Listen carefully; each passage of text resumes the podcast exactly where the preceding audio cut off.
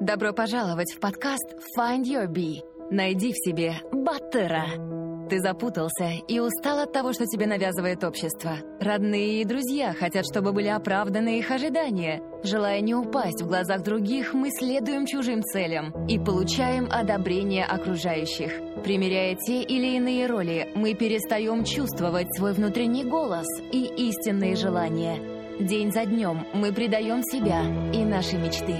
Наш подкаст для тех, кто хочет обрести внутреннюю свободу и посмотреть на жизнь под другим углом. Мы беседуем с разными людьми, теми, кто не принял правила игры нашей действительности и нашел путь к истинному «я» и своему счастью. Мы говорим о самопознании и разных возможностях для развития.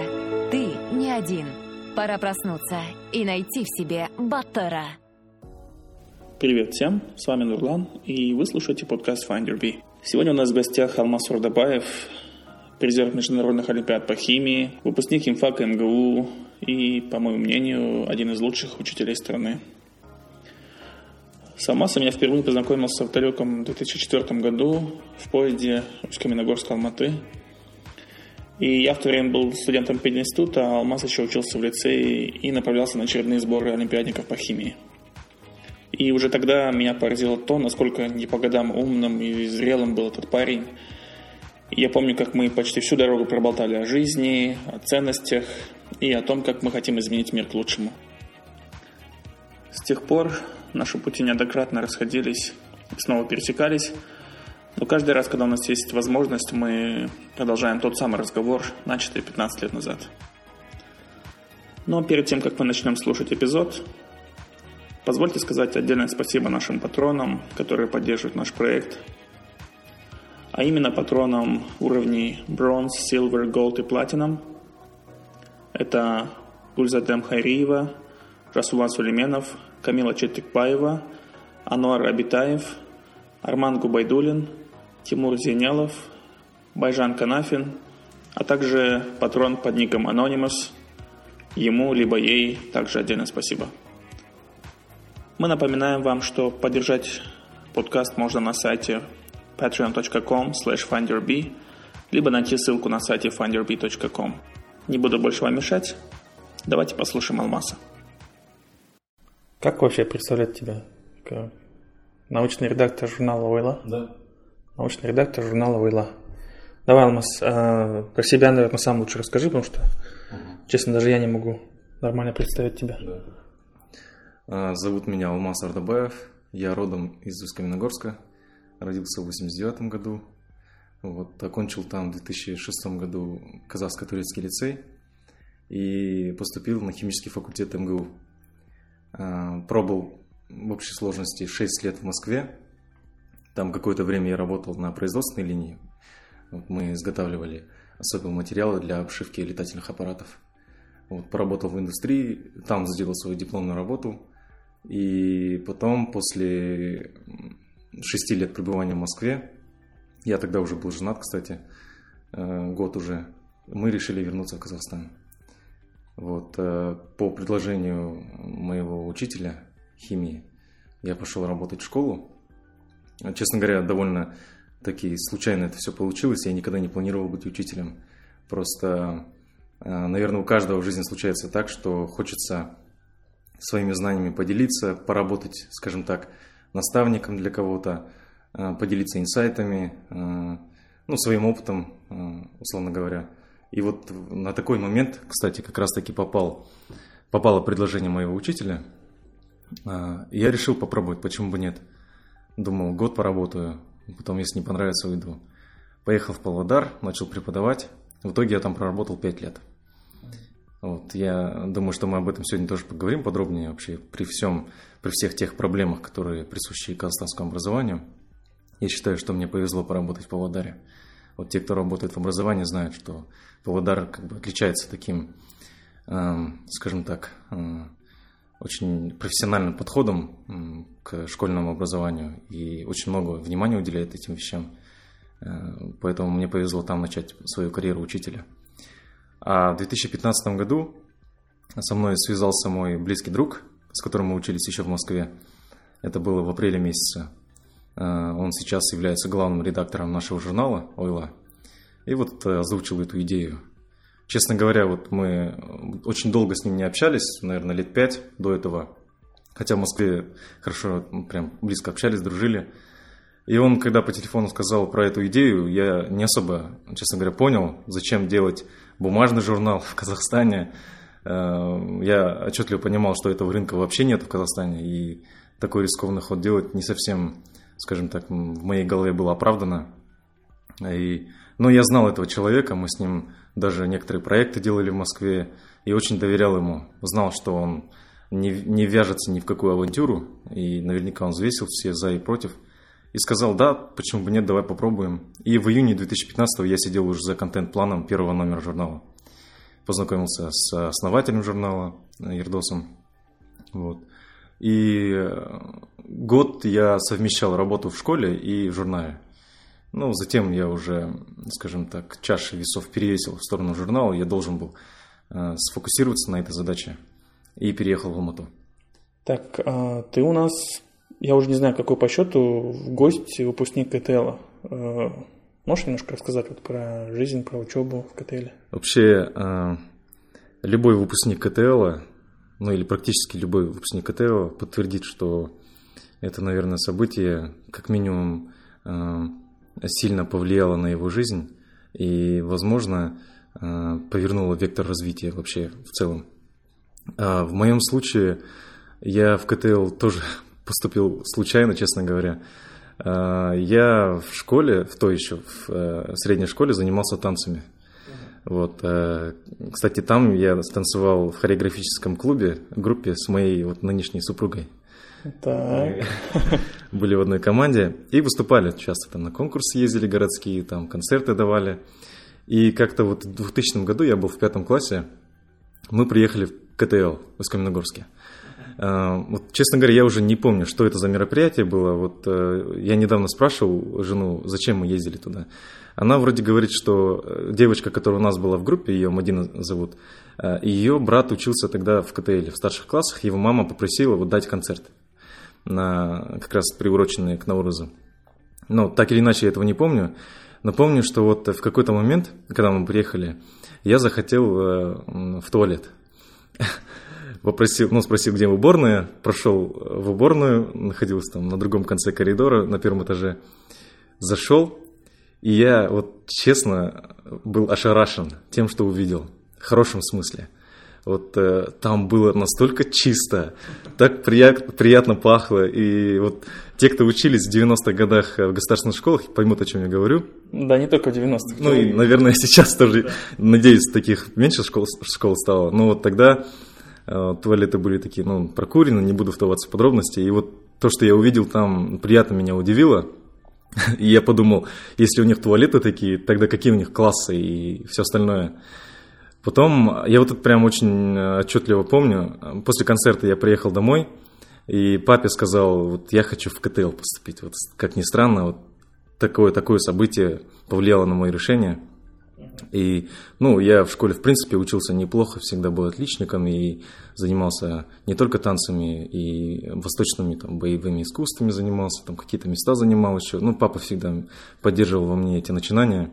Вот, э, кстати, тоже вот, наверное, стоит сказать, что благодарен отцу за то, что вот привил во мне, э, развил во мне вот чувство постоянного, скажем, соперничества, в первую очередь, с самим собой. То есть а, пытаться всегда выйти на новую планку. И вот э, я подумал, что КТЛ мне даст такую возможность. Я сказал, я хочу поступить в КТЛ. Тогда как раз вот весной были эти рекламы, по телевизору показывали, по радио. И вот он сказал, ну тогда готовься, что если хочешь, поступай. Я какие-то там нашел подготовительные материалы, готовился год и вот поступил в КТЛ.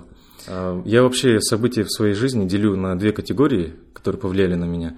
Краткосрочно какие-то события, которые стремительно поменяли мою жизнь, и какие-то долгосрочные, э, длительные процессы, которые сформировали меня.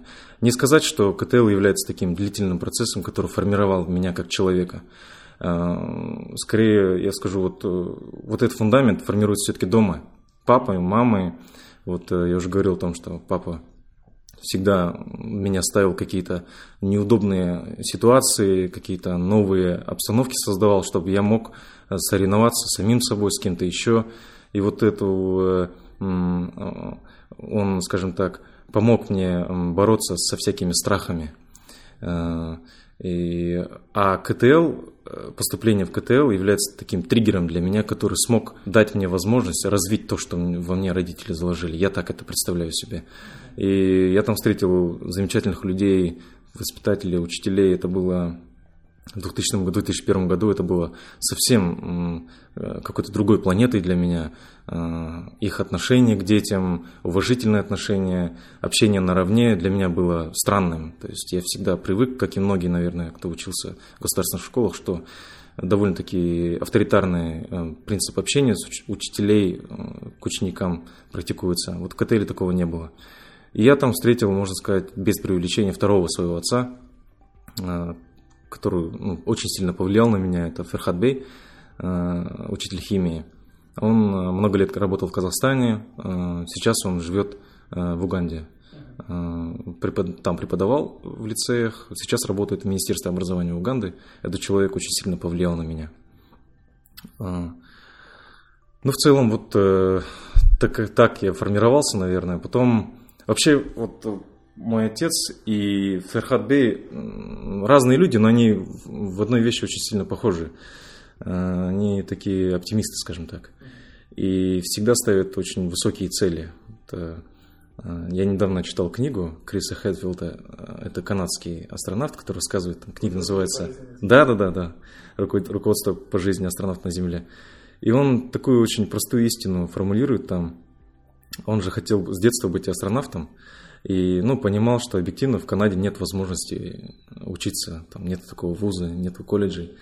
И Тогда он... еще и не брали же канадцев тоже. Да, да, да, там очень много препятствий было, но он себе поставил такую цель. А, по крайней мере, я буду одним из лучших или, может быть, лучшим летчиком, испытателем, инженером в Канаде. Если кто-нибудь из Канады когда-то полетит в космос, это буду я. Если не получится, я буду таким ну, востребованным специалистом. специалистом. И, ну, Э, хочу быть миллиардером, да, если не получится, буду мультимиллионером, тоже неплохо. Я считаю, это прям такая простая, гениальная мысль. И вот э, часто я вспоминаю слова учителя моего. Он говорил всегда, э, стремитесь к звездам, как минимум вы попадете на Луну. Ну, то есть такая довольно э, утрированная мысль, но тем не менее я понимал, о чем он говорит. И мы при этом, он готовил нас к Олимпиадам разным, там, я могу сказать, что я был успешен в Олимпиадах, и, но вот он привил эту мысль, что не нужно большого внимания, скажем так, большого значения придавать вот этим событиям. То есть он победил э, на Олимпиаде, выиграл золотую медаль, серебряную медаль. Это все довольно-таки э, посредственное значение имеет. Главное, кем ты становишься в процессе подготовки к этим вещам. После окончания университета, точнее лицея, я поступил на химический факультет, там по результатам международных олимпиад. Кстати, вот... Вообще есть э, причина, почему химфак МГУ именно химфак? популярен, популярен среди олимпиадников, химиков Казахстана, насколько да. я знаю? Спасибо за вопрос. Э, вообще, я не знаю, почему остальные пошли, но я знаю, почему я пошел в МГУ. Дело в том, что я в школьные годы читал журнал «Квант». Это печатный журнал, бумажный, он до сих пор печатается, насколько мне известно. А, и там а, один модуль был всегда, то есть одна страница всегда была, там на ней был рисунок шпиля МГУ, вот этого здания. Это же прям гениальный маркетинговый ход. Ты читаешь э, крутые статьи, приобретаешь знания, решаешь задачи, получаешь дозу дофамина от вот этого интеллектуального удовольствия, и все время перед тобой маячит вот эта фотография МГУ. Понятно, что для меня МГУ являлся каким-то таким эталоном а, а, института образования, и вот я уже в девятом или десятом классе застолбил себе мысль, что я точно пойду туда. Ни в какой не Стэнфорд, Гарвард. Э, Все-таки Стэнфорд, Гарвард – это немножко такие далекие вещи.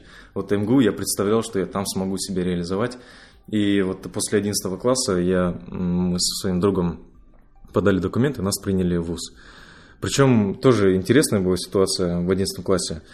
Э, ну, нескромно будет звучать, но я был одним из таких э, ярких кандидатов в сборную тогда.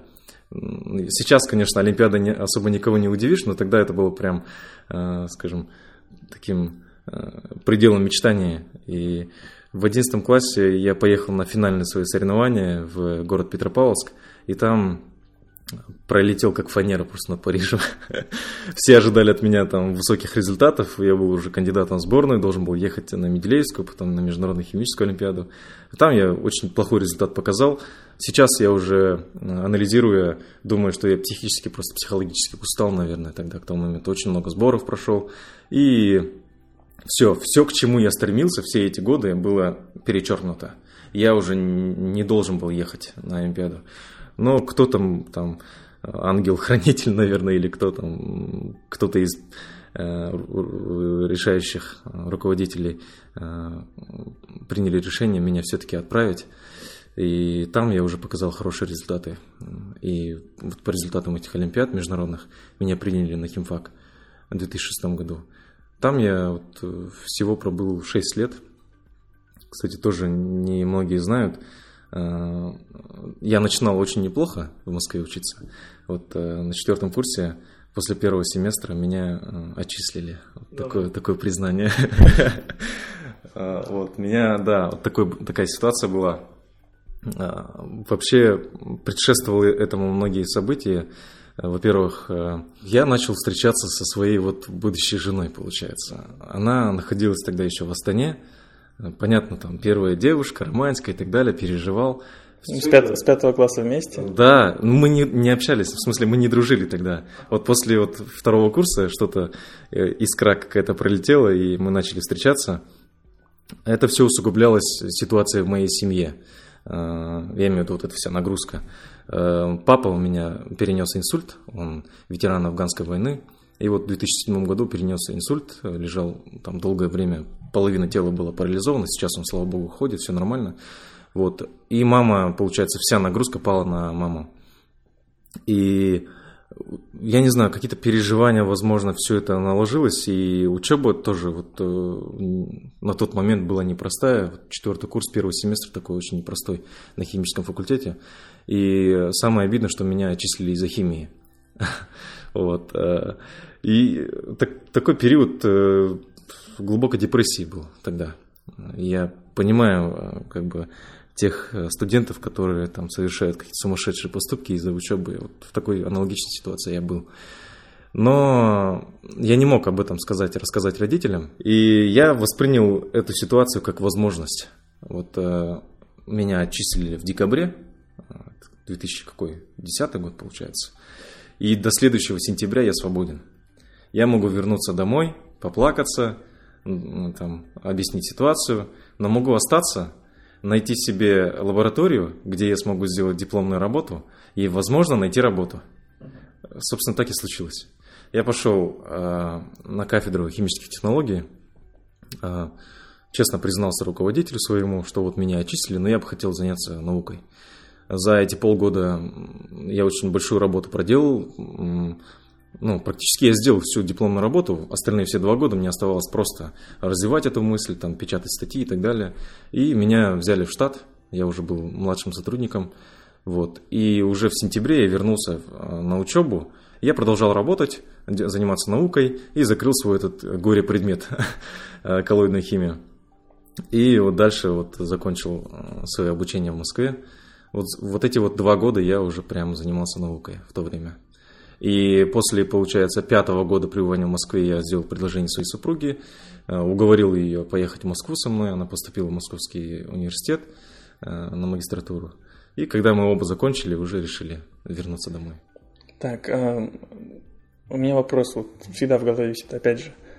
У нас недавно проскочила в сети статистика, что больш... ну, не большинство, но огромное количество учителей идут точнее, абитуриентов идут в вузы с очень низкими баллами на преподавательские э, специальности, да, и, соответственно, потом становятся учителями и так далее.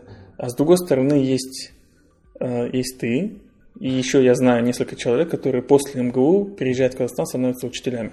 Не только МГУ, и других. Да, не только МГУ, да. Как это вообще, не знаю, в голове, что у вас? Диссонанс, да, возникает? Да, я, меня просто спрашивают, да, тоже, я тоже не могу объяснить, как человек после МГУ. У меня вот свой ученик, собственно, да, Ян, ты его знаешь, да, да, да. тоже приехал сюда, преподавал. Как это, я даже не знаю, ну, объяснить сложно, да? У меня есть э, собственная гипотеза, теория, не претендую на истину последней инстанции. Вот, э, во-первых, есть э, такое обстоятельство, что профессия учителя не популярная в Казахстане. Соответственно, поступить на нее, э, на эту специальность легко. Набрать там проходной балл, чуть больше проходного балла, 50-60 баллов, и ты можешь поступить на грант. Потому что нету желающих поступать в университеты. Это объективная причина, почему многие, ну, условно говоря, в кавычках, неуспешные выпускники поступают на педагогическую специальность. Хотя среди них тоже появляются потом крутые учителя. Все равно же это процесс обучения, он такой не э, продолжается всю жизнь. Человек просто осознает на первом-втором курсе, что он, да, оказывается, вот я упустил. Никогда не поздно. Но в большинстве своем, да, вот такие вот э, ребята идут в педвузы. Есть другая категория людей, вот э, с которой я тоже сам, в которой я тоже оказался, вот когда ты поработал в какой-то сфере довольно скучной, возможно, ты чувствуешь, что это не твое, и хочется вот этим самым состоянием поделиться. И вот это вот самый главный триггер для меня был, чтобы пойти в школу, рассказать об этом детям. А, потому что, вот опять же, возвращаясь в школьные годы, это в нас заложил, опять же, тот Ферхадбей, а, который строил систему самовоспроизводимую. Вот мы в 10-11 классе э, готовили детей помладше. И я знал, что если я постараюсь, я могу донести сложные вещи легким языком. И все это сложилось в общий такой big picture, большую картину, что мне нужно идти попробовать себя в школе. А, другие ребята, которых я знаю, вот э, кто-то, кстати, делился э, подобным мнением со мной. Он работает сейчас, ну, если не ошибаюсь, в физмате, по-моему, тоже пришел в школу с точно таким же желанием попробовать себя в роли наставника. А, вот. Э, и когда ты видишь, что вот те, кто перед тобой пошли в школу, и им все нравится, и у них все получается, но почему бы не попробовать тоже? Я думаю, у многих срабатывает э, такой механизм. Вот человек окончил МГУ или там Стэнфорд или какой-нибудь еще э, там хороший вуз, и идет в школу, и ему все нравится – вот. И нужно признать, что в той школе, где я работал, неплохие были условия тоже. Я заработная плата была тоже хорошая. То есть это тоже немаловажный фактор. Ты не можешь, все равно никто не отменял пирамиду Маслоу, да, там, зарабатывать деньги, кушать на что-то нужно. Вот. Но, к сожалению, многие те, кто хотят идти в школу, а, не могут переступить через вот этот барьер, что он не может зависеть от там, 40 тысяч тенге в месяц или там, 80 тысяч тенге даже в месяц, ему недостаточно поэтому многие и не идут. И я думаю, что тут я опять же не берусь там э, консультировать э, принимающих решения в Министерстве образования, но, на мой взгляд, решение очень простое. Э, поднять имидж учителя посредством создания условий я под этим подразумеваю там, э, хорошую заработную плату и упразднение всех бюрократических э, вот этих вот препонов и процессов, которые отвлекают от основной деятельности. И тогда очень много талантливых ребят, я себя не причисляю к ним, поймите меня правильно, но вот очень много талантливых ребят пойдут в школы, они захотят рассказывать о своем опыте. На мой взгляд, так. Так, сколько лет в школе ты? А, я работал Приехал на год и... Проработал пять лет. Пять лет. А, были какие-то сожаления, там, не знаю, разочарования? А, разочарований не было. Вот, э, скорее наступил момент, когда я почувствовал, что, опять же, нужно уматывать. Uh-huh. Поясню почему. Вот, э, вот в Павлодаре реально очень профессионально люди, люди работают в школах и в управлении образования. И мне всегда встречались люди, которые хотят мне помочь. Поддерживали все мои самые сумасшедшие идеи. Мы там запустили специализированную международную химическую олимпиаду. Пригнали там людей из Украины, из России. В общем, выделили под это дело деньги. Какие-то нецелевые нашли, в общем, спонсоров. Мне создавали условия в школе, чтобы я готовил детей к олимпиадам, к проектам, там, таскал их там по разным, разным социальным проектам. Мы там детей возили в детские дома, в общем, с детьми особенными работали, с аутистами работали. В общем, все, что я хотел, честно говоря, я делал. Вот, э, но в какой-то момент я стал заучем, заместителем директора. И мне кажется, это было началом э, скажем, процесса моего, ну, можно назвать разочарование, наверное, в системе образования. Я все-таки уже стал одним из винтиков вот этой большой махины под названием образование Казахстана. И я начал видеть все эти, скажем, скрытые неприятные бюрократические процессы. Я за, начал замечать, что на самом деле мешает учителю быть твор, творчески свободным, что ему мешает реализовывать все эти амбиции, идеи. У меня это все-таки было привилегированное положение, все-таки нужно признать. Э, я был, э, ну, Многие задавались вопросом, почему он пришел из МГУ преподавать. Ну, давайте попробуем ему создать условия, лишь бы, наверное, не упустить человека, да. Поэтому я просто, когда был завучем, я начал замечать, э, что мешает всем нашим учителям работать. И в общей сложности я сколько там проработал, года полтора или год, наверное, чуть больше года. И уже там вырисовывалась такая картина, знаете, такого э, чиновника в сфере образования. Вот если я до этого момента у меня все происходило спонтанно и все было э, так складывалось естественным образом, и я радовался каждому успеху своих учеников и в том числе и своим успехам тоже. Вот в какой-то момент я представил себя, что меня ожидает через 5, через 10 лет – я понимал, что меня ожидает там, э, скорее всего, неплохая карьера в сфере образования. Директором. Э, на, на момент, когда я ушел из школы, э, уже было предложение стать директором из одной из крутых школ Павлодара.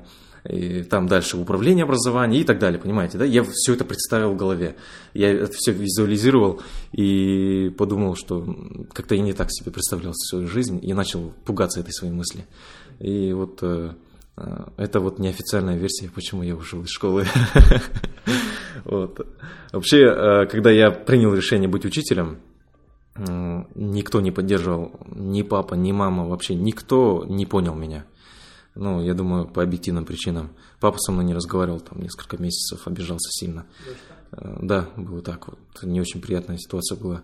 Единственный человек, кто меня поддерживал, это моя жена мы с ней были в Москве, она понимала, как я рассуждаю, что я хочу вообще. Ну, мы с ней 24 часа, ну или не 24, но очень много времени вместе, она понимала, какие у меня ценности, и сказала, попробуй, почему бы нет, ты же можешь. Вот, и когда я ушел из школы, э, когда я решил уйти полностью в журнал, в бизнес, так скажем, э, тогда я уже остался полностью один. То есть даже супруга не поняла тогда меня, сказала, почему ты это делаешь, ну у тебя же неплохо получается. Э, мы все начали сначала, поехали в Алмату, у нас не, ничего не было, была только машина, которую мне Аким Павлодарской области подарил. Э, ну да, да, да, вот э, за в первую очередь за заслуги моих учеников я хочу подчеркнуть, что благодаря им я смог реализовать эти идеи и вот получил в подарок машину. И вот на ней мы уехали в Алмату. Остановись, услышь себя и полюби себя. Find Your Bee. Подкаст о самопознании и личностной свободе. Подробнее на сайте findyourbee.com.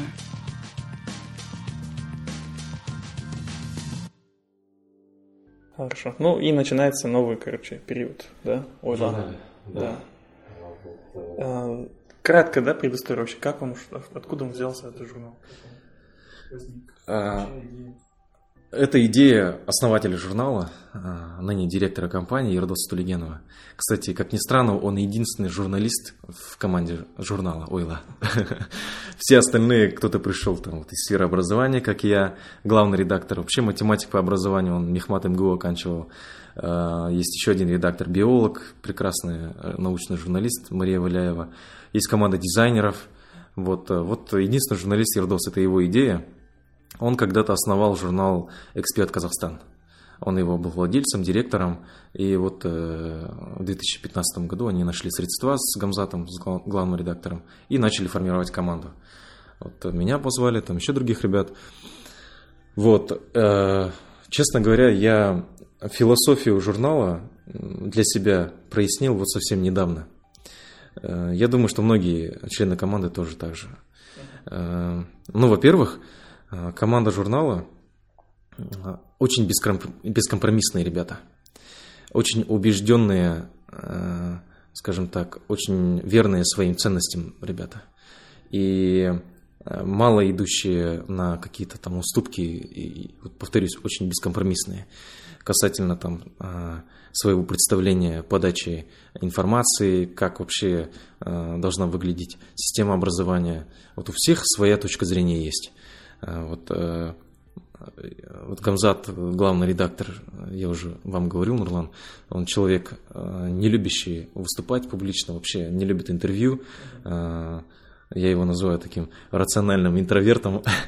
Э, при всем, при том, что он очень сильный, скажем так, он умеет убеждать людей. Вот когда надо, он выступает перед публикой, и публика будет слушать его просто молча, стесняясь что-либо вставить.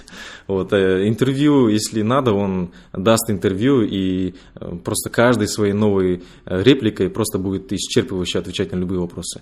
Но он не любит эти вещи и не занимается публичной активностью.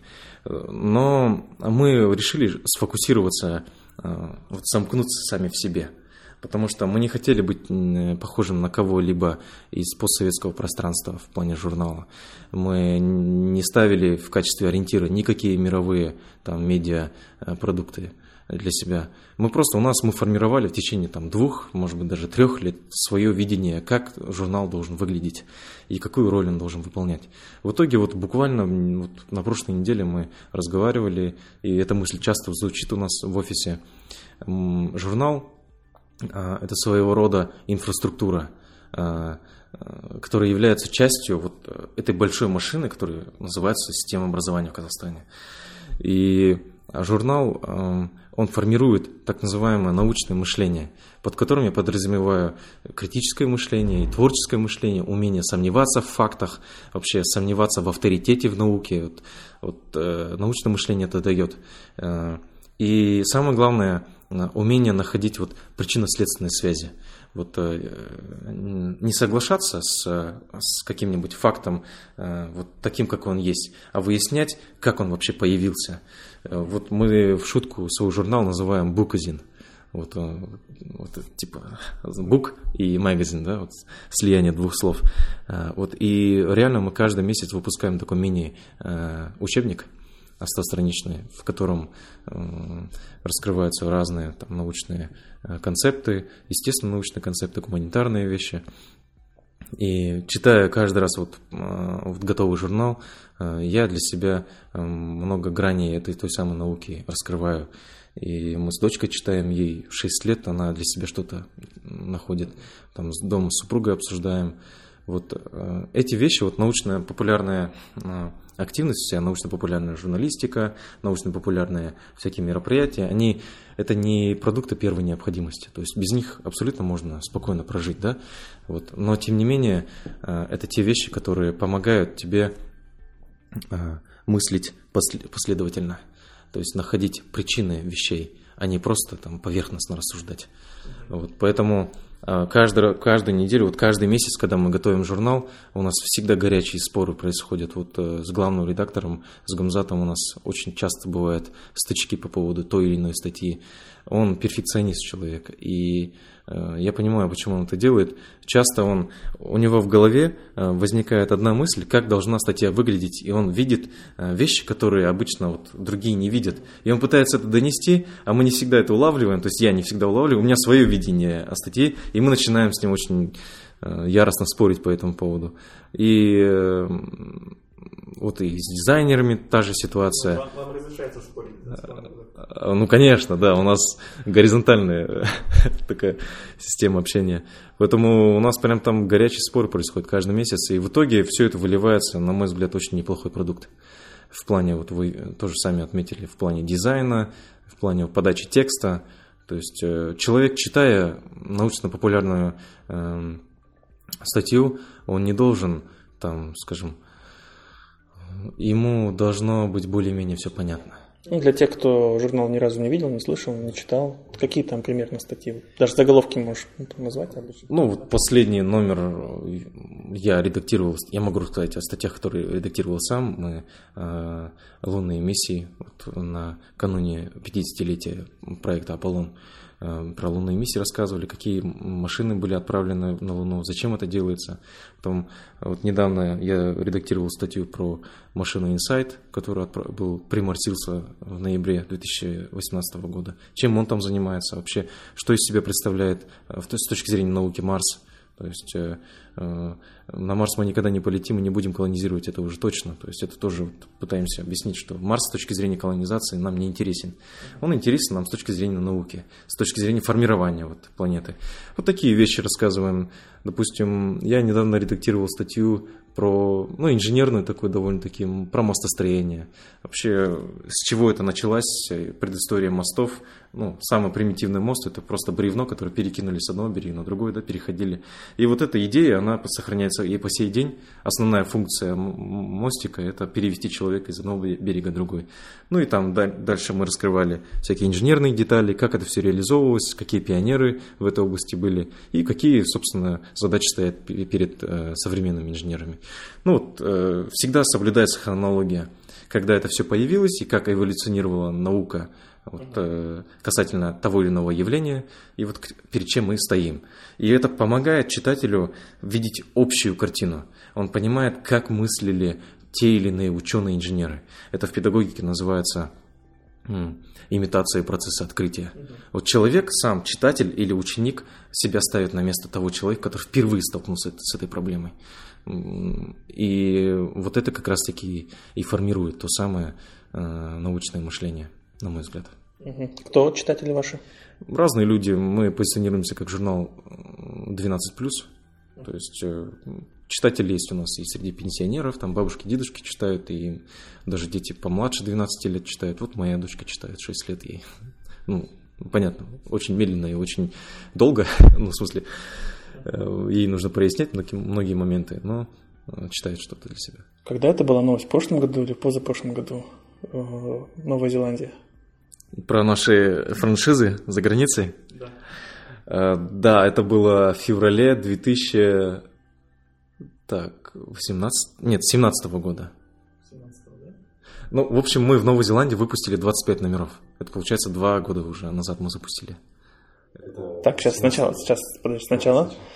О, соберусь. Так, в семнадцатом году, да, журнал Уйла начинает выпускаться в Новой Зеландии. Я правильно говорю? Да, в семнадцатом году в начале. Журнал Уйла, казахстанский. Да. Начинает выходить в Новой Зеландии.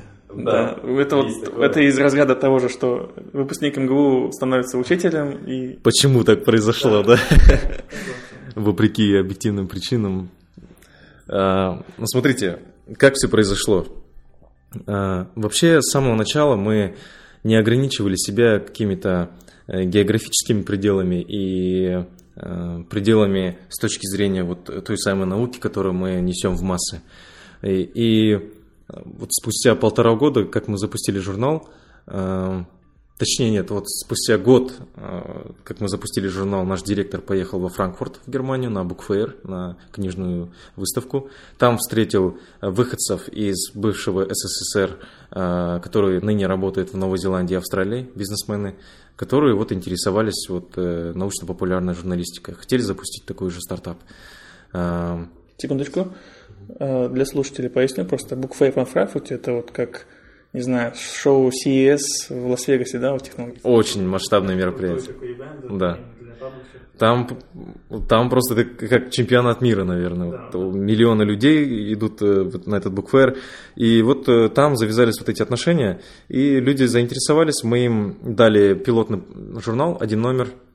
Они походили по Э, рекламодателям, посмотрели, прошерстили обстановку, рынок и решили запускаться. Это был наш первый опыт.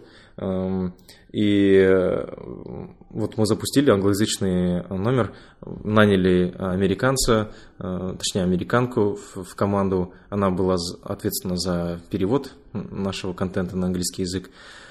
И вот запустили журнал в Новой Зеландии и Австралии. Это наш, наша первая франшиза. И как фидбэк? Ну, отлично, они прям очень довольны этим проектом. Вообще в сфере образования это их первый проект, они занимались туристическим бизнесом вообще, у них гостиницы и всякие турфирмы.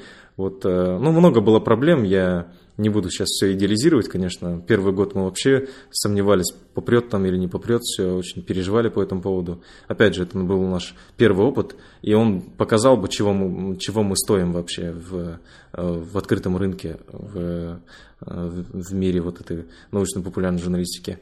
И очень переживали за результат, но мы сейчас довольны. И у них очень большая база подписчиков, они тесно работают с Министерством образования Новой Зеландии. Вот в Австралии они потихоньку запускаются, сейчас только-только. Но Новая Зеландия открыла нам двери в, в другие части света. Вот э, тоже не все знают, не знаю, корректно ли с этим делиться, ну, попробую, рискну. Э, тоже спрашивают все, как мы запустились в Германии. Вот мы сейчас работаем с одним большим медиахолдингом, называется Бурда Медиа там многомиллиардная компания. Вот когда-то давно был журнал э, Бурда, вот в Казахстане. Бурдамода? Да, Бурдамода, да. А. Вот они вот владельцы этого журнала. У них очень много разных журналов. Там Фокус у них, э, они печатают в Европе. Потом журнал Чип, IT-журнал, вот он тоже популярный в Казахстане. Бурда, там есть э, журнал Она, условно переводится на русский язык. Ну, в общем, большой спектр журналов, и они в... Сейчас тоже вспомню, год назад вышли на новозеландцев. Э, очень забавным способом, э, когда мы выпустили первый номер в Новой Зеландии, через месяц он оказался в пиратском ресурсе электронный. Значит, популярность. Но мы тогда очень сильно расстраивались по этому поводу. Вот представьте себе, мы выпускаем первый наш англоязычный журнал, отправляем в Новую Зеландию, через месяц этот номер PDF-версии просто висит на сайте, пиратском сайте. Там же и висят все National Geographic, Focus, там все журналы. Потом думаем, начали искать вообще, откуда могла пойти утечка. Ну, очевидно, что новозеландцы этого не делали. Это их бизнес, как бы, это их франшиза. Мы, понятно, тоже этого делать не будем. Ну, каким-то образом это все просочилось в интернет-пространство. Второй номер выпускаем, опять этот номер. И это не отсканировано, это... Вот, вот PDF-версия, которую мы отправляем в типографию в Новой Зеландии. Понимаете, да? Вот как мы отправляем, он в таком же виде висит в интернете, на сайте. Очень сильно вот переживали по этому поводу, прям думали, как с этим справляться. Наш арт-директор, кстати, он по совместительству наш IT-инженер, вот он искал все способы поиска вот утечки информации, как все произошло, так и мы и не выяснили. Вот. Но вот эти вот э, ребята из Бурда Медиа, увидели на этом пиратском ресурсе наш журнал. И они думали, что журнал новозеландский, и вышли на этих ребят. А, и спросили, вот слушайте, нас интересует ваш проект, давайте с нами работать. И они говорят, это не наш журнал, это казахстанский журнал. У этих вообще когнитивный диссонанс, они не понимают вообще, каким боком такой журнал выходит в Казахстане. А, так или иначе, они связались с нашим главным редактором, с Гамзатом. Так мы запустили вот э, наш э, журнал в Германии. Вот сейчас они вообще очень сильно вложились. Мы продали франшизу им, э, дали им право выпускаться в восьми, если не ошибаюсь, европейских странах. Сейчас они выпускаются в Германии, Австрии и Швейцарии на немецком языке. Имеют право выпускаться в Нидерландах, если не ошибаюсь, в Италии, в Люксембурге и Лихтенштейне. Но там они не запускали журнал еще. Но первый номер они выпустили с сумасшедшим тиражом 150 тысяч экземпляров. Это июнь прошлого года. У нас мы еле его 20 тысяч вытянули вот спустя 3,5 года. Такой естественный рост э, подписок. Они прям вложились в него и выпустили 150 тысяч э, журналов в июне. Ну, понятно, что далеко не все продается, но вот мы сейчас вот ожидаем от них результатов. Потом запустилось вот в Корее, тоже старый контакт Ердоса из того же Букфейра выстрелил. Э, они запустили в Корее. Потом буквально вот в октябре э, прошлого года мы запустили в одном штате Индии журнал Ойла на английском языке. Называется он также Ойла? А, также называется Ойла, да. То есть тоже это интересный кейс. Все спрашивают, что означает Ойла. И везде в этих проектах есть такая фраза Ойла с казахского языка переводится как «думай». Вот в Индии выпускается в штате э, Тамил-Наду, в городе Чинай. Один штат, там населением 75 миллионов человек, в пять раз больше Казахстана. Вот там мы начали издаваться. Невольно вспоминаю, да, кейсы. Ну, у нас сейчас принято говорить, пока тебя за рубежом не признали, угу. местные тоже о тебе не знают там, и так далее. Вот у вас как вы сравнивали success свой э, за рубежом и угу. в Казахстане? Ну, повторюсь. Или, нас... или было ли изменение после того, как вас признали за рубежом? Как, э, как признали за рубежом? Э, ну, безусловно, это имело влияние. То есть на ту же узнаваемость мы же начали там, э, писать новости разные, там новостные издания начали вот, писать, что журнал Уила выпускается за границей. Это, безусловно, повлияло на узнаваемость. Но мы не ставили себе задачу стать мега популярными в Казахстане. То есть у нас такая есть мета-задача внутри редакции создать такую научно-популярную инфраструктуру в Казахстане. Вот ее нету. Вот у нас есть российские журналы, э, очень мало популярные, там «Квант», э, «Популярная механика», там что еще, «Юный техник» когда-то читали. Вот. Э, но это все вот ограничивается узким кругом любителей читать такую, ну, такие журналы. Но у нас такая вот мета-задача есть сделать так, чтобы ойла читали в каждом уголке Казахстана, в отдаленных районах, в отдаленных селах. Для этого мы ищем спонсоров, партнеров, которые там помогают подписываться э, сельским школам и так далее. Вот. Э, подписка дорогая? Подписка нет, она очень дешевая, 14 тысяч в год. Это условно там, 1165 тенге один журнал стоит, 100-страничный, с доставкой в любой регион Казахстана, прям курьером. Ну, сейчас э, можно назвать вас как успешным журналом, как бизнес-проект? Как бизнес-проект, да. То есть э, мы давно уже самостоятельно, э, скажем, без вложений каких-либо зарабатываем деньги, устойчивая компания. Я Э, особо не вдаюсь в финансовые подробности, моя задача все-таки несколько другая, но тем не менее компания, как компания, бизнес-компания мы успешны. И просто знаете, в какой-то момент мы очень хотели, чтобы у нас появился конкурент. Вот э, э, это может прозвучать контринтуитивно, но тем не менее мы страдаем от того, что нет рынка научно-популярной журналистики в Казахстане. То есть Люди не понимают, зачем печатать журнал бумажный и зачем его читать, когда можно все в интернете найти. Но для этого нужно время. Вот в России научно-популярная журналистика, она прям очень хорошо развитая. Там очень много лекторов, очень много фестивалей, журналов. Вот э, в Европе то же самое, прям это развитый рынок. У нас в Казахстане такого нет. Когда появился журнал, вот он называется «Жахан», э, не сочтите за рекламу. Вот, э, когда он появился, я лично я очень радовался, потому что они, как команда, внесли бы вклад в развитие этого рынка. То есть, что вклад в формирование в головах людей, что вот такую журналистику нужно читать. Такой Внесли бы? А, ну, ребята, я не знаю, какие у них э, сейчас дела, но, по-моему, они реже начали выпускать журнал, и только на казахском языке, да, по-моему, так было. Вот, э, я надеюсь, что у них вот этот энтузиазм, желание не угасло. Вот National Geographic появился на казахском языке, что, безусловно, тоже помогает развитию этого рынка. Но, но это должно все происходить естественным образом. То есть, как мы развивались, как маленькая стартап команда до вот такой успешной бизнес-компании. Вот так же все должно развиваться, на мой взгляд. Вот. Э, я тоже не буду сейчас вдаваться в подробности. Я приблизительно знаю, как был запущен National Geographic на казахском языке. Там были довольно-таки серьезные вложения, я так понимаю. Э, и эти журналы были насаждены в школы. То есть у тебя выбора нет, просто читай и все. Жахан, они, насколько я понимаю, примерно так же, как и мы начинали но ввиду, опять же, тех же объективных причин жесткости рынка и отсутствия вот спроса, у них возникли наверняка проблемы. Я, я точно не знаю, это мои домыслы уже. Вот, э, э, поэтому мы очень хотели, чтобы у нас появились конкуренты, достойные конкуренты, с которыми мы вместе формировали бы вот этот рынок. Пару слов об авторах. Э, да, у нас вообще команда довольно-таки маленькая. Вот тоже интересный кейс, когда запускали в Германии э, журнал, наш главный редактор ездил в штаб-квартиру Борда Медиа, и э, ну, предварительно они же все это обсуждали, как будет выглядеть запуск, как будет выглядеть журнал там, вплоть до названия. Там он, кстати, называется Невойла. Вот единственный рынок, где он называется Невойла. Он называется Wissen. С немецкого языка переводится как знание. Ну, но неважно. В общем, э, когда он поехал туда, в Германию, человек, который ответственен за наш журнал, он спросил, сколько человек у вас в команде. То есть он удивился качеству, потом приходил э, там один из руководителей Бурдамедиа, тоже спрашивали, сколько человек у вас работает. И Гамзат э, слукавил тогда, сказал, ну, порядка 100 человек. Это, конечно же, неправда. У нас 11 человек в команде вообще редакционной. Вот, там 5 дизайнеров, 3 редактора, там человек ответственный за сайты, менеджер наш.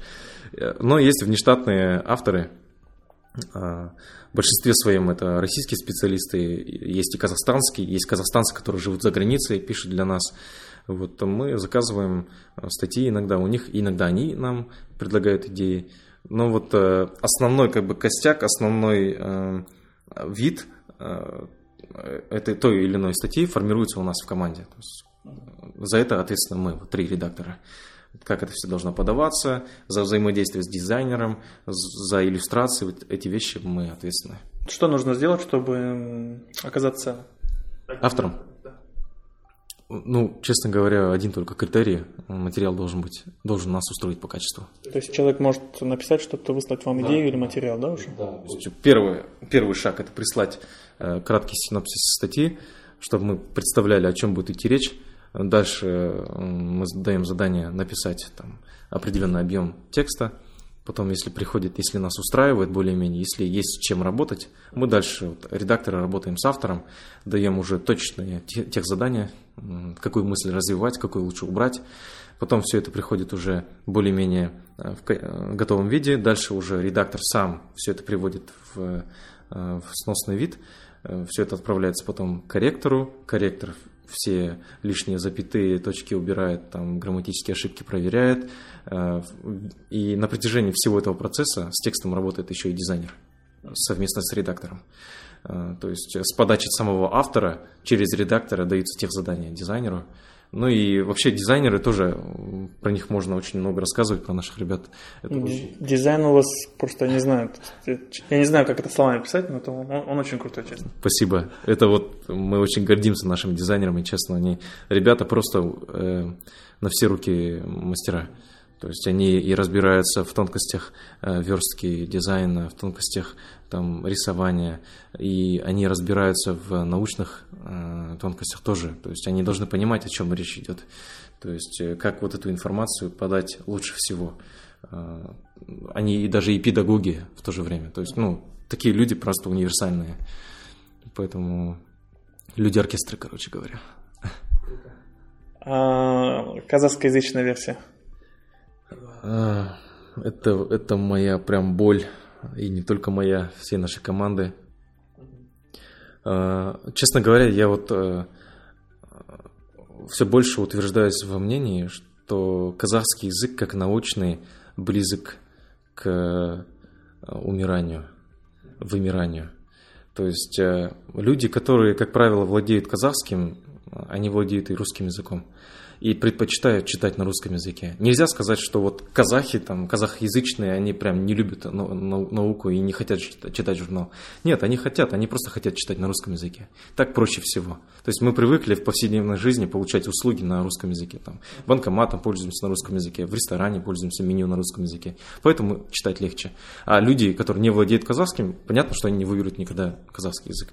Э, но у нас вот тираж казахоязычного журнала еле доходит до 3000, но все это донируется. То есть у нас есть спонсоры казахского языка, мы в какую-то часть вкладываем своих денег.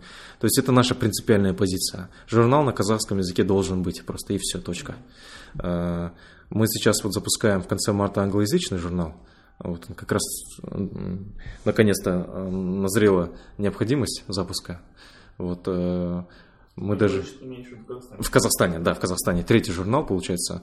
И мне даже представляется, что на английском журнал будет успешнее, успешнее, чем на казахском языке. Возможно. Потому что спрос есть довольно такой активный. То есть главная проблема сейчас казахского языка – это спрос? Спроса нет, да. То есть, ну, тоже за три года сформировать этот рынок, наверное, никому бы не удалось. Если мы были многомиллиардной компанией с большими вложениями, да, мы бы прям вот с большими рычагами этот рынок бы развили так быстро. Но нет, объективных э, причин много. Почему казахоязычный журнал медленно развивается. Он так и должен, на мой взгляд, развиваться. Понравился наш подкаст? Найди Find Your Bee без пробелов в соцсетях Facebook, ВКонтакте, Instagram, а также на наших каналах в YouTube и Telegram. Подписывайся и следи за новыми выпусками нашего подкаста.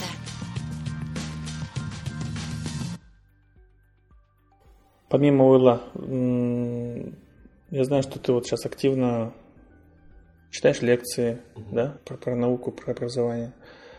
А, еще тебя затронула тема инклюзивного образования. Да. А, поделишься? Да, а, без проблем. Я, наверное, начну со школы наук, да. которую мы запустили при редакции. Это вот э, был, опять же, вот я считаю себя таким счастливым, удачливым человеком. Куда бы я ни приходил с какими-то необычными идеями сумасшедшими, всегда находился человек, который это поддержит. И когда я ушел из школы и переехал в Алмату, э, первая мысль, которую я сказал Ердосу, нашему директору, э, то, что я хочу запустить школу. То есть э, у нас при редакции, это наш прям обезон, грубо говоря, должна быть школа. И мы нашли средства, первый спонсор был компания «Шеврон», и запустили школу наук. Все те подходы, вся та философия, которая практикуется в журнале, была перенесена Э, в офлайн режим.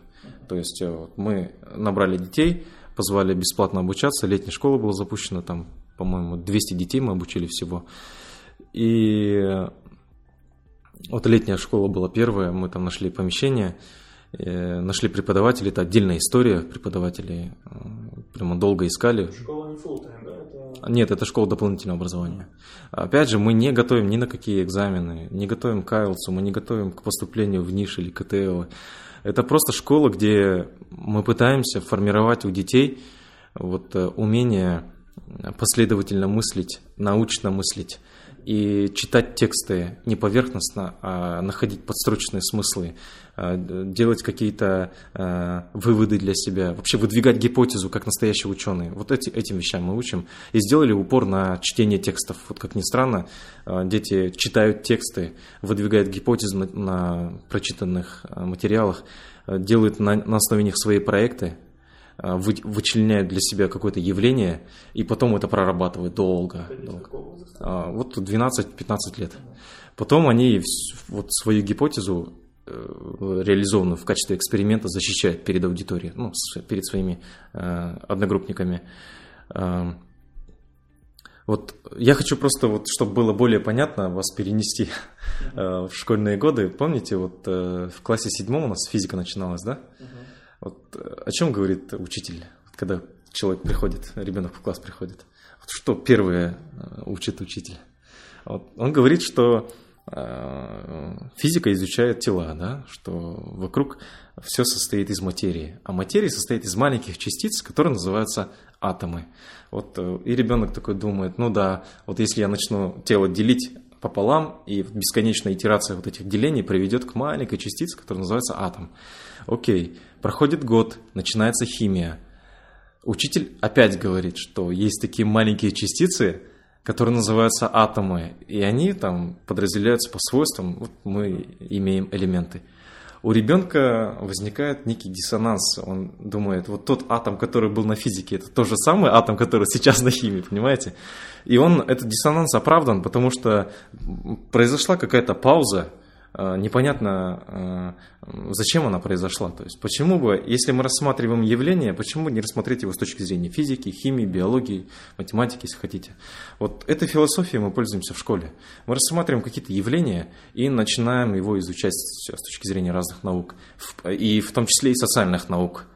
Вот э, у нас была девочка, которая начала изучать полимеры, и каким-то образом она выросла э, вот в своих мыслях до проекта непереводимых фраз из разных языков. Я не знаю, как это произошло. Потом она защищала этот проект и говорила, что у каждой э, страны, у каждого народа есть непереводимые фразы, ну, вы об этом слышали наверняка, и эти фразы как раз-таки передают культурный код, свойственный этой стране. Ей 13 было на тот момент. Просто я был вообще, ну, так шокирован, то есть, ну, как ребенок может так рассуждать. И она выступала перед аудиторией 70 человек. И это тоже наш э, такой инсайт, что не нужно детей таскать по разным а, курсам ораторского искусства. Вот все мы хотим, чтобы наш ребенок выступал перед аудиторией и не боялся. Но не нужно таскать по психологам, там еще чего. Просто нужно ребенку прояснить э, тот концепт, с которым он выступает. И когда он знает, о чем он говорит, он не будет бояться, там, будет тысяча человек сидеть, две тысячи человек сидит, неважно. Там даже не нужно наизусть учить текст. Да, он просто живет этим. И вот, э, вот этим мы занимаемся в школе. И, и в какой-то момент, когда мы проводили летнюю школу, мы, у нас было сколько там, 70 а, человек, по-моему, вот 2017 год летом, пришла девушка, а, у нее подростковая инклюзивная команда своя. Она а, работает с детьми особенными. И какое-то время наблюдала за нами. Это все происходило в пространстве Smart Point. Вот в Алмате есть такой хаб, где разные компании сидят. И такой, ну, коворкинг очень приятный, там как бы все open space, все было видно. И эта девушка наблюдала за, за уроками, потом подошла ко мне и сказала, а можно вот эту методику э, опробировать на детях особенных? Вот. Для меня это было совсем такое неизведанное поле. Я не, ну, никогда не работал. Только вот в Павлодаре у нас был опыт э, взаимодействия с детьми особенными, у кого-то церебральный паралич, аутистами, просто в качестве такого разового мероприятия. Но как учитель я не сталкивался с такими детьми. И я сказал, ну почему бы нет, давайте попробуем. А, вот. И мы познакомились с этими детьми. А, наши два преподавателя вошли в проектную группу и начали с ними работать. Там у нас было просто куча инсайтов. Мы столько всего узнали. Мы, мы даже не представляли, а, как может ребенок, человек Э, так мыслить. То есть э, мы думаем, что они умственно отсталые или там неприспособленные, но внутри этих странных человечков, я в кавычках говорю, скроется такой большой мир, удивительный просто. И когда ты э, распознаешь их язык общения с другими людьми, ты просто э, удивляешься бесконечно. То есть один ребенок э, общался языком, э, знаете, мультяшный есть, а, аватар есть такой мультик, mm-hmm. вот у них какой-то свой язык есть, и он э, этими персонажами общался. И каждый персонаж для него скрывал какой-то смысл. И он, когда он что-то хотел сделать или когда что-то хотел донести, он э, просто рисовал или писал этого персонажа. И в какой-то момент вот, э, наши преподаватели Даурен и Гульзадем начали просто с полуслова понимать этих детей, и они очень сильно полюбили их. И мы решили работать с такими детьми. Вот, вот так вот началась э, история моего знакомства с инклюзивным образованием. Uh, ну, честно говоря, вот это знакомство мое было таким пророческим, вот, э, э, это был 2000, так, 17 год, э, июнь месяц, да, то есть я начал углубляться, углубляться, изучать эту тему, вообще какие виды расстройства аутического спектра бывают, что такое синдром Дауна, почему происходит, ну, появляются дети с ДЦП и так далее. Ну, то есть прям погрузился в эту тему. И и спустя... Моя супруга тогда была беременна на второго нашего сыночка. И вот в ноябре 2017 года у меня родился сын с синдромом Дауна. Вот. Э, ну, наверное, всем понятно, что это был такой, э, мягко говоря, э, скажем, удар по голове. Вот. Но я думаю, что опять же, вот я удачливый человек, счастливый человек, потому что я предварительно готовился к этому, сам того не осознавая. Вот. И я присутствовал при родах. Кстати, тоже интересная история. Я присутствовал при родах, когда родилась моя дочка в 2012 году. И после этого я жене сказал, что вот если когда-то у нас будет ребенок, я больше никогда не пойду, извини. Это такой опыт приятный, ну, в смысле, очень значимый. Я не пожалел, но так, довольно-таки непростой. И вот на второй раз я тоже пошел. Не пугай будущий папаша, это совсем... Да, нет, ну, поддерживайте своих э, жен, это очень важно для них. Я вот э, пошел тоже на вторые роды, и когда сыночек родился, что-то у меня в душе щелкнуло, э, все прошло хорошо, то есть ребенок появился и так далее, все было нормально, но у меня какое-то предчувствие было. И потом я поехал домой, это было ночью, я поехал отдыхать, и через два часа мне позвонила супруга моя, э, плакала очень, там, еле говорила, и говорила, что есть подозрение на трисомию. Это вот э, э диагноз, когда 21 пара хромосомов не, э, не содержит два, две хромосомы, а содержит три хромосомы. То есть у кого-то из, из нас, либо у меня, либо у моей супруги, вот эта 21 хромосома не распарилась, а просто пошла принимать третью хромосому. Вот. И э, Тогда вот э, я смутно помню вот этот момент, разговор, но потом моя супруга рассказывает, что была удивлена моей реакцией. То есть я сказал, ну ладно, посмотрим, как бы я сейчас приеду. А, вот. И поехал я в больницу встретиться с, с заведующим больницы. Вот тогда, тогда я вот столкнулся с реальной картиной вообще, что, что ожидает детей с синдромом Дауна вообще в, в Казахстане, вообще, какова их ситуация в обществе. А, первое, что меня просто поразило, это вот мой разговор с заведующим, а, с главврачом. Она меня начала настраивать ну, а, чтобы я не отказался от ребенка. То есть, что, мол, там они хорошие, что с ними можно жить, что их можно учить и так далее. Я не понимал, к чему она ведет, и когда я понял, я сказал, извините, но такой вопрос вообще не стоит на повестке, как бы я не собираюсь отказываться, это мой ребенок, все нормально, не переживайте. А, и она начала делиться вот этими вещами, она говорит, 90% родителей отказываются, представляете, вот Э, и ужасная картина просто. Вот те, кто, те, у кого дети с таким синдромом, они знают, они очень эмпатичные, очень чувствительные дети с Дауна, их называют еще и солнечными детьми. То есть для них очень важна вот эта вот связь с мамой, с папой, семейные взаимоотношения очень важны. И многие из них э, у многих из них есть врожденные пороки сердца, там какие-то проблемы со здоровьем. И когда их оставляют в доме малюток, там в детском доме, они очень часто умирают рано. Там до трех лет, до пяти лет умирают. Вот те, кто, те, кого оставляют, неизбежно умирают. Те, кто вырастают, они, естественно, никак не развиваются. Вот, и ну, остаются аутсайдерами и не знают своего места в обществе. Вот это просто ужасная картина. Хотя вот я этого не знал, пока лично не столкнулся.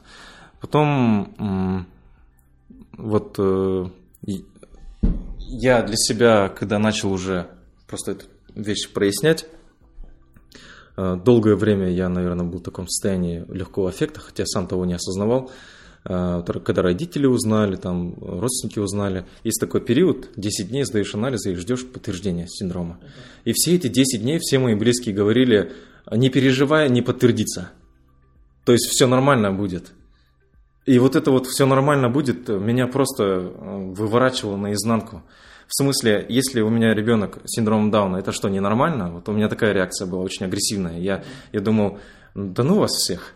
И вот единственный человек, вот с кем я э, поделился, прям искренне поговорил, это вот наш директор, близкий друг мой, с Ердосом мы сидели, э, я вот рассказал ситуацию, он сказал, слушай, Алмаз, все нормально, как бы, даже если подтвердится, просто люби его, это же твой сын. Вот эти, этих слов мне не хватало на тот момент. То есть э, многие родители, я вот, честно, я охотно делюсь этим опытом, потому что это очень частое явление, и не факт, что ты не столкнешься, не столкнешься с этим. То есть э, это вот такие удивительные человечки маленькие, Эм, мне кажется, их миссия э, вот на Земле очень такая ну, важная. Э, я вот когда раньше встречал, когда сам изучал вот э, вопрос особенных детей, я встречал родителей, и мне казались они в таком постоянно в состоянии легкого опьянения, мне казались. Очень такие довольные, очень такие веселые, особенно родители детей с синдромом Дауна. Там охотно выставляют фотографии своих детей. И в какой-то момент мне казалось, что они лицемерят.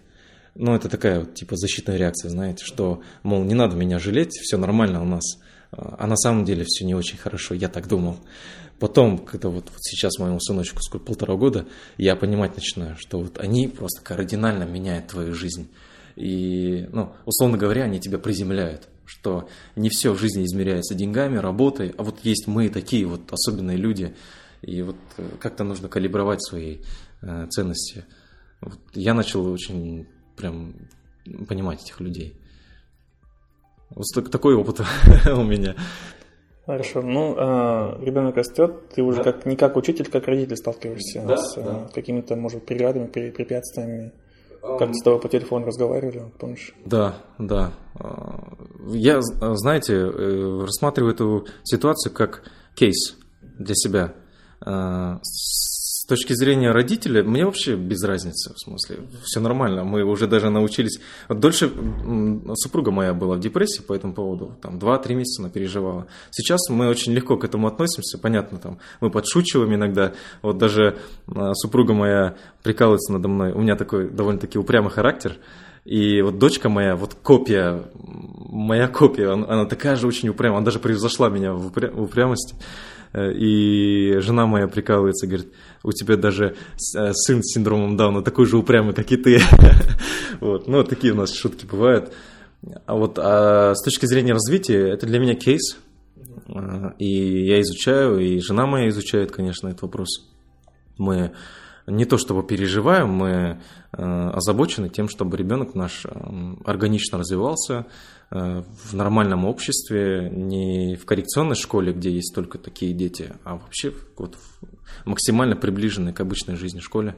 Мы хотим, чтобы он тоже ходил э, в ну, государственную, частную, без разницы, но общеобразовательную школу. Поэтому сейчас вот ему полтора года, мы видим э, определенные особенности. Ну, допустим, сел позже, чем обычные дети, ну, до сих пор не ходят, допустим, такие вещи, да. Э, ему нужно больше заниматься, я это понимаю. Э, физически, там, э, умственно нужно больше развиваться. Ну, там есть особенности, это вот я сейчас не буду вдаваться в подробности, опять же, это очень много времени займет. Но это вот просто кейс такой, педагогический, научный, если хотите, его нужно изучать. А гораздо важнее вот психологически быть к этому готовым, то есть не с точки зрения, что вот такой ужас может случиться с кем угодно, нет, это просто разнообразие такое. Люди бывают разные, и у тебя тоже может быть ребенок не такой, как ты. Вот. Ведь инклюзивное образование, я, кстати, слушал вот ваш подкаст с Камилой Ролан, она же рассказывала, что инклюзивное образование это не только про детей особенных с точки зрения физиологии, но и есть дети, которые не владеют языком элементарно, да, вот дети иммигрантов, они тоже считаются детьми с особенными потребностями. То есть люди бывают разные, черные, белые, там, короткие, большие. Вот с этой точки зрения нужно готовиться. Пару слов давай вот э, как, как коллеги, да, наверное, уже. Угу. Пару слов о системе образования. Э, ну, угу. не насколько она хороша или плоха, а вот что, по твоему мнению, нужно менять, развивать?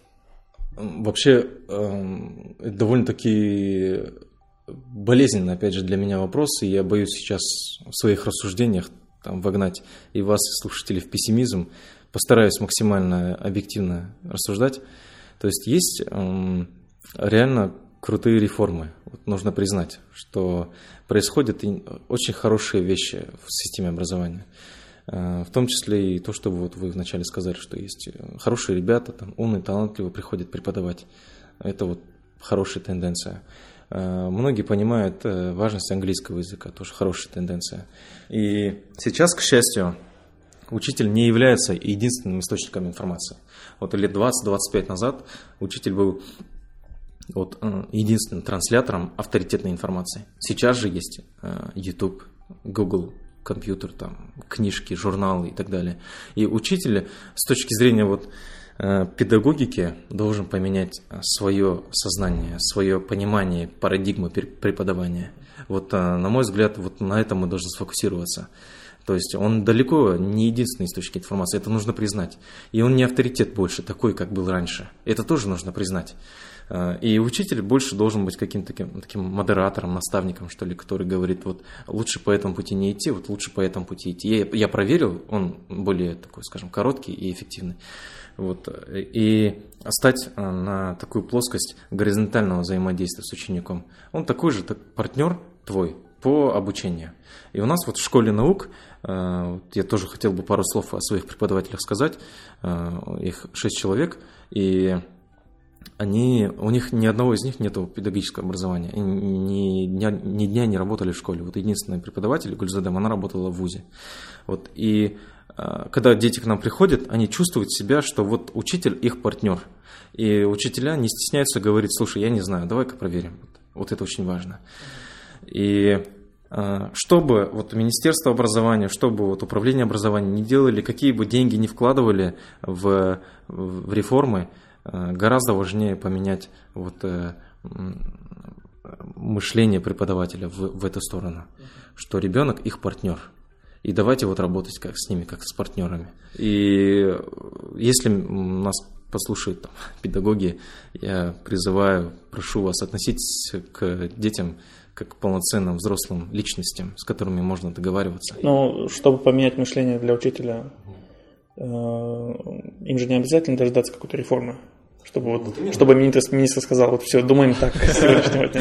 Все, не ругаемся, да? Вот именно, то есть это не требует каких-то таких прям серьезных вложений, но э, с другой стороны, вот э, я понимаю учителей, тех, кто там ругают детей и так далее. Не то чтобы я их поддерживаю, я абсолютно не поддерживаю это, но я их понимаю. Потому что на них орут сверху.